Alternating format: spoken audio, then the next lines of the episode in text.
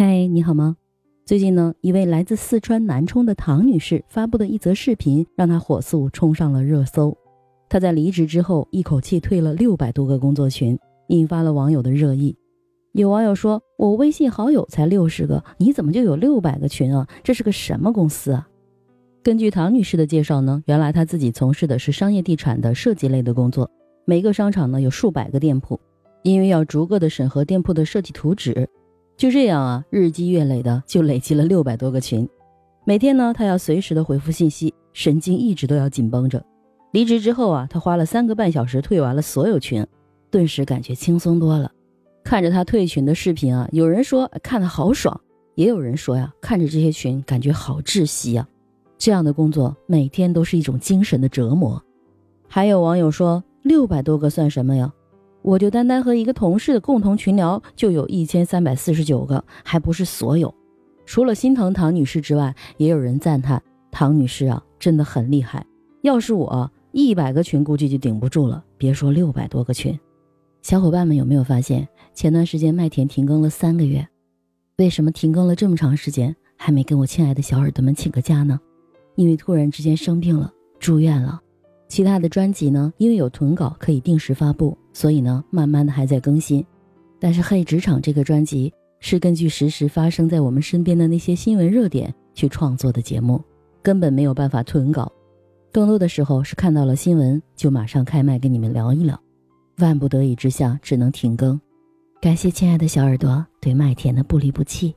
在住院的这段期间。我的手机也经常滴滴滴的响个不停，每当我听到手机响的时候，会非常的紧张，而且住院几天啊，手机的流量也花得很快。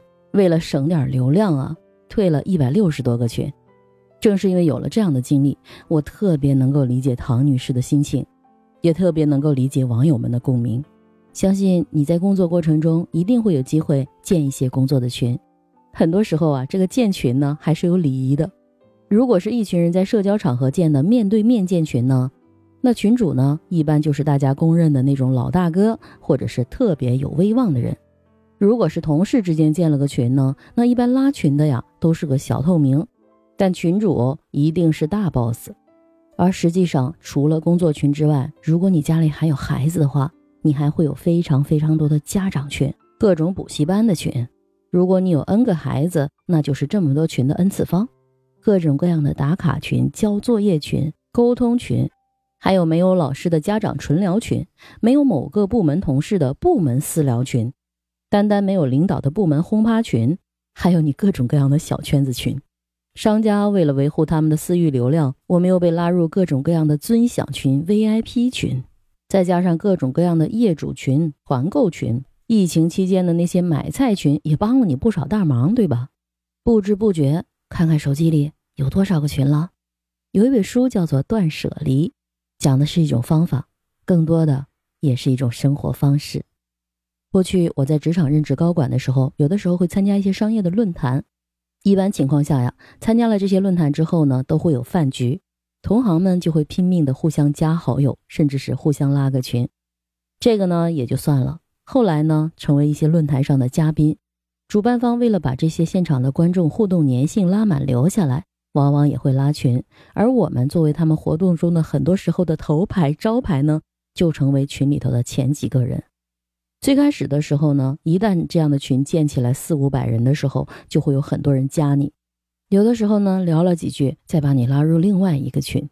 不知道你有没有过这种感受，是一种很尴尬的社交。在我离职的时候呢，其实我也退了非常多的群。但是大部分的群，我在退之前呢，都会给群主发一个私信，就会跟他说一下，因为什么样的原因，我不负责现在这个部分的工作了，这个工作会交给谁？一般退一个群就会发群主给信息，然后呢再退群。但是如果是我建的群呢，我会主动的去解散，不让它成为我自己和旁人的负担。经常听我节目的小伙伴一定是记得的，我经常会做一些大型的项目。一般从筹备到执行完毕，最后的验收呢，可能要几个月的时间。在这期间呢，我们也会拉一个群，这个群更多的是沟通这个事件本身。在项目结束之后的一个月，我也会把群解散掉。在解散之前，我会发一条长文，感谢所有人的付出。还有一些呢，就是我认为比较重要的群，比如说里面有重要的一些商业资源。因为我曾经有过被人不断添加、被打扰的那种感受，所以我不会主动的去添加别人。但是如果有人加我呢，我都会了解一下你为什么要加我。这种群呢，坦诚讲，最开始的时候退的还是挺心疼的，因为觉得里面还有一些自己可能用得着的人脉资源。但是后来呢，我想明白了，当你真正的闪闪发光的时候，自然有人需要去跟你社交。所以这样的群其实留着也没什么太大的意义。唐女士有六百个工作群，当然是个极端个例了，跟她的工作性质肯定有非常强相关。但是这种始终在线、时刻被群消息轰炸的感受，相信你也心有戚戚焉吧。如果这些繁多的工作群让我们打工人寝食难安，那能不能试着给自己找找边界感，也让旁边跟我们相处的人知道我们的边界？像我所在的有一些群呢，群主会在公告里写清楚每天的几点钟到几点钟会回复群信息，还有最重要的就是要做减法。像我当时建的一些临时性的项目群，在项目结束之后自己去解散，或者是跟群主沟通之后主动的退出。第三种方式呢，就是可以把你的群做一些标签，比如说根据轻重缓急，把最重要的群去置顶，把一些不是那么重要的群呢去屏蔽消息，或者是折叠群聊。有空的时候呢，再慢慢去翻看，还可以呢给群做一些备注等等。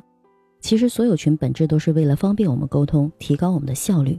它是帮助我们工作生活的一种辅助性的工具，但是因为这些群增加了我们的压力，甚至让我们焦虑，就得不偿失了。最后呢，就是关于心态的。如果你是个领导，慎重建群，别拿自己建的群太当回事儿。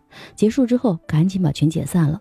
如果你是个普通员工，突然被拉入了某个群，那就乖乖干活，个把小时瞄一眼群就够了，没有必要所有信息秒回，不然你手头的工作全部会被打乱。无论如何，时间和精力属于我们自己，而不应该被这些群聊所左右。我是麦田先生，记得订阅、评论、点赞，还有五星好评哦。下期见。